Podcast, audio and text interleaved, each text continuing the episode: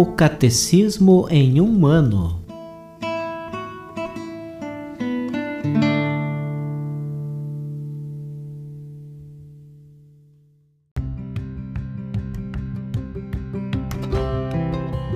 Olá, eu sou Bruno, seminarista da Diocese de Ponta Grossa, Paraná. Você está ouvindo o podcast O Catecismo em um ano. Vamos ler todo o Catecismo da Igreja Católica ao longo de 365 episódios. Estamos utilizando a tradução em português apresentada pela CNBB em 2013, baseada na edição típica em latim. Baixe o plano de leitura por meio de um link que você encontra na página do Instagram, arroba o Catecismo em um ano, ou na descrição deste podcast.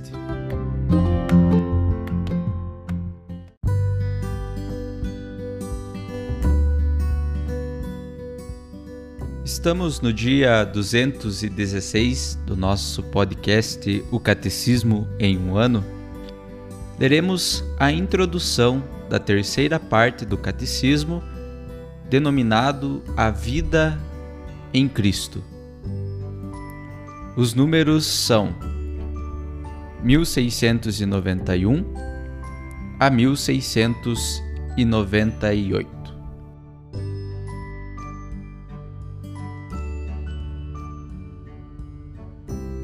Cristão, reconhece a tua dignidade por participares agora da natureza divina, não te regeneres, retornando à decadência de tua vida passada. Lembra-te da cabeça a que pertences e do corpo que és membro. Lembra-te de que foste arrancado do poder das trevas e transferido para a luz e o reino de Deus.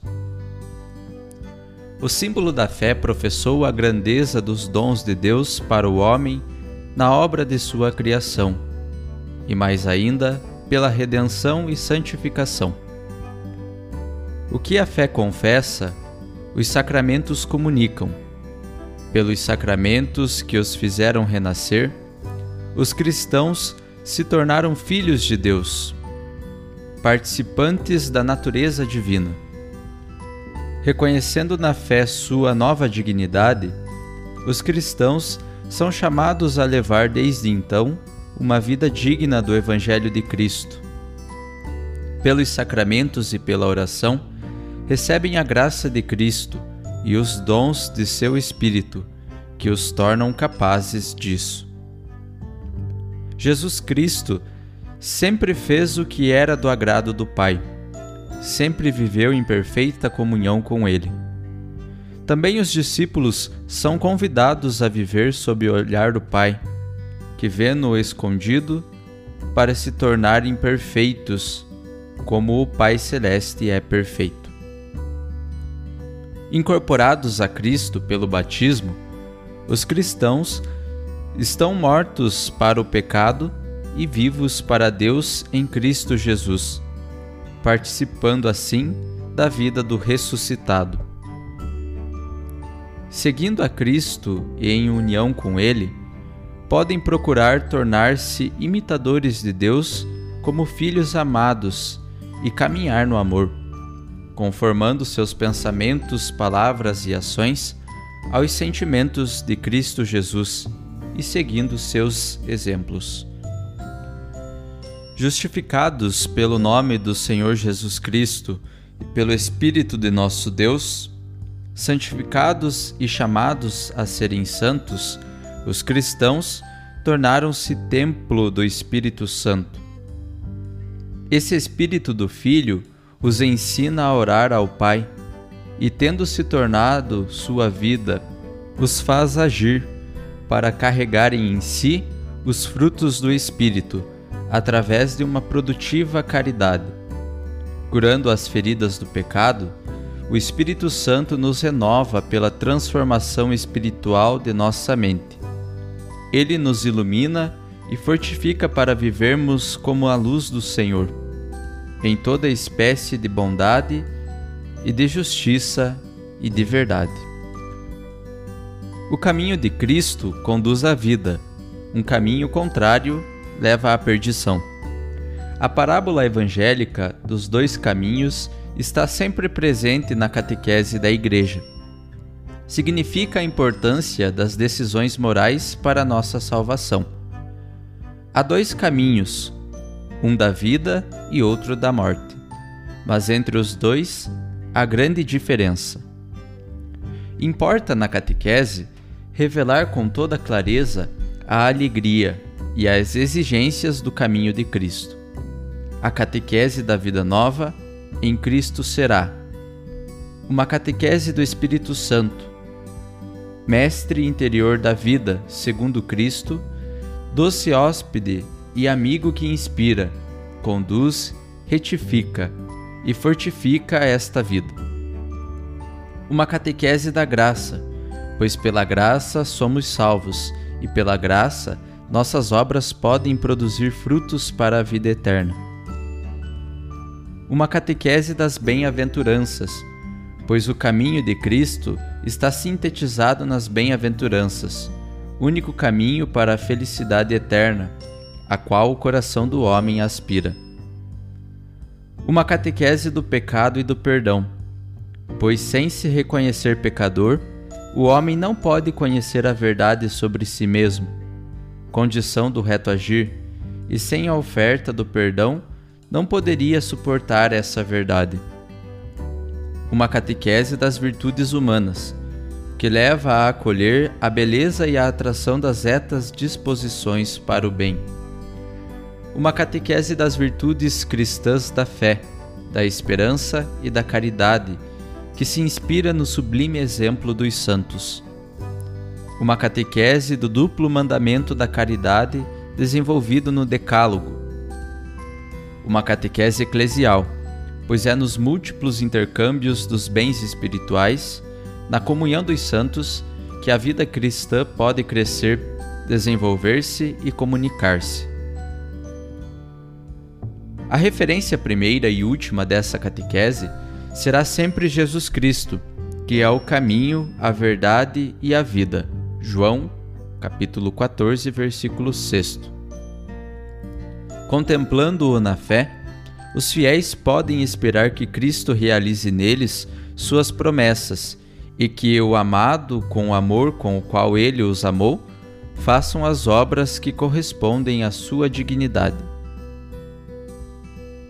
Peço que considereis que Jesus Cristo, nosso Senhor, é vossa verdadeira cabeça e que vós sois um de seus membros.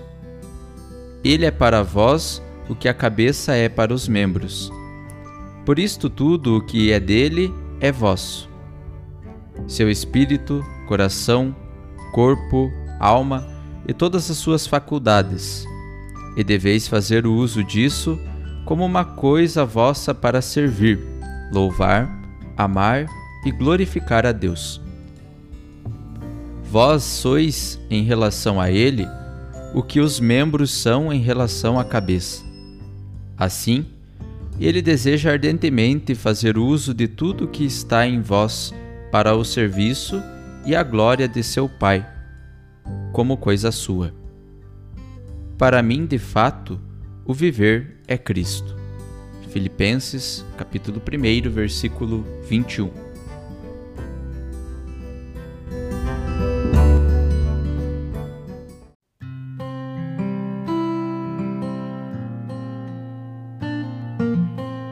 Olá, eu sou Yuri, seminarista da Diocese de Ponta Grossa, Paraná.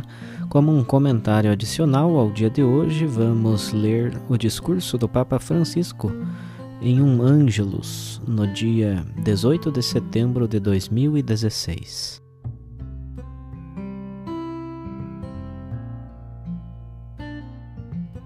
Amados irmãos e irmãs, hoje Jesus leva-nos a refletir sobre dois estilos de vida opostos entre si, o mundano e o evangélico.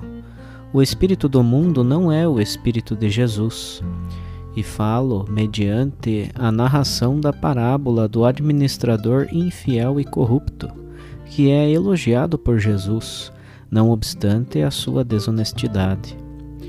Conforme Lucas capítulo 16, versículos 1 a 13. É necessário esclarecer imediatamente que este administrador não é apresentado como modelo a seguir, mas como exemplo de astúcia.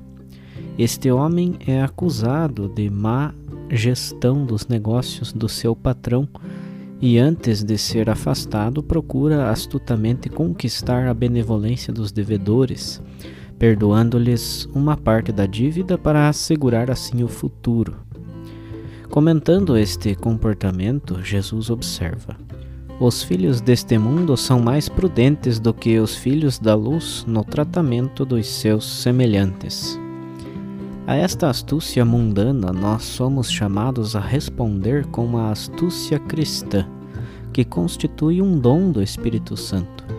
Trata-se de se afastar do espírito e dos valores do mundo que tanto agradam ao diabo para viver segundo o Evangelho. E como se manifesta a mundanidade? A mundanidade manifesta-se com atitudes de corrupção, de engano e de opressão, constituindo o caminho mais errado, a senda do pecado, porque uma leva à outra. É como uma corrente. Não obstante, geralmente, é verdade, seja o caminho mais fácil de percorrer. Ao contrário, o espírito do Evangelho exige um estilo de vida sério. Sério, mas alegre, repleto de júbilo.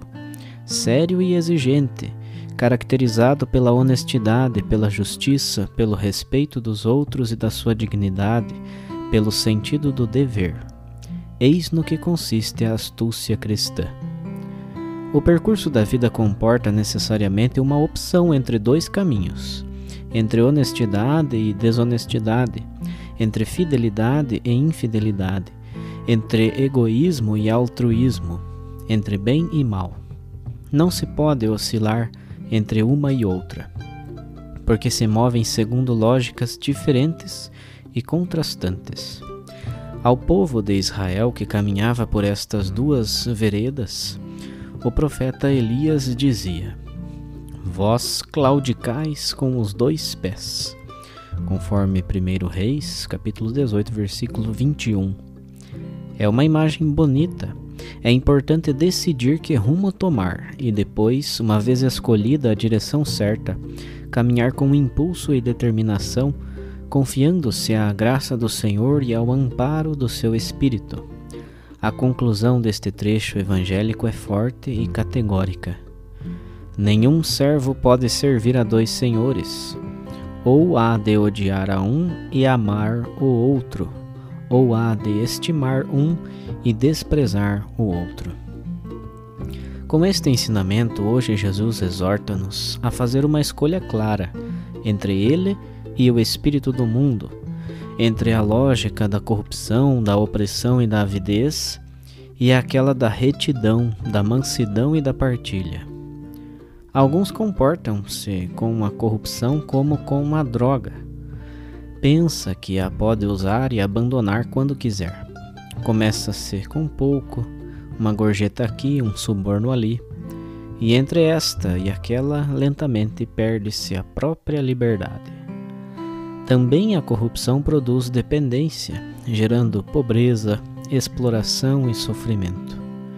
E quantas vítimas existem no mundo de hoje? quantas vítimas desta corrupção difundida.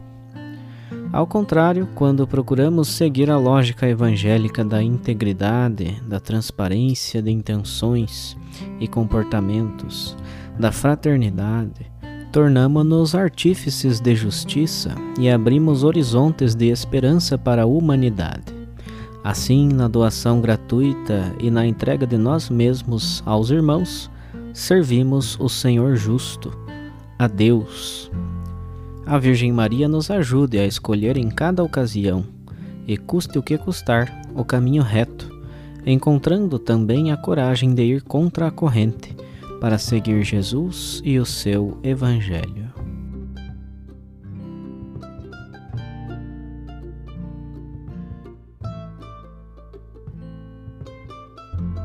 Os textos das catequeses papais encontram-se na íntegra no site da Santa Sé, vatican.va.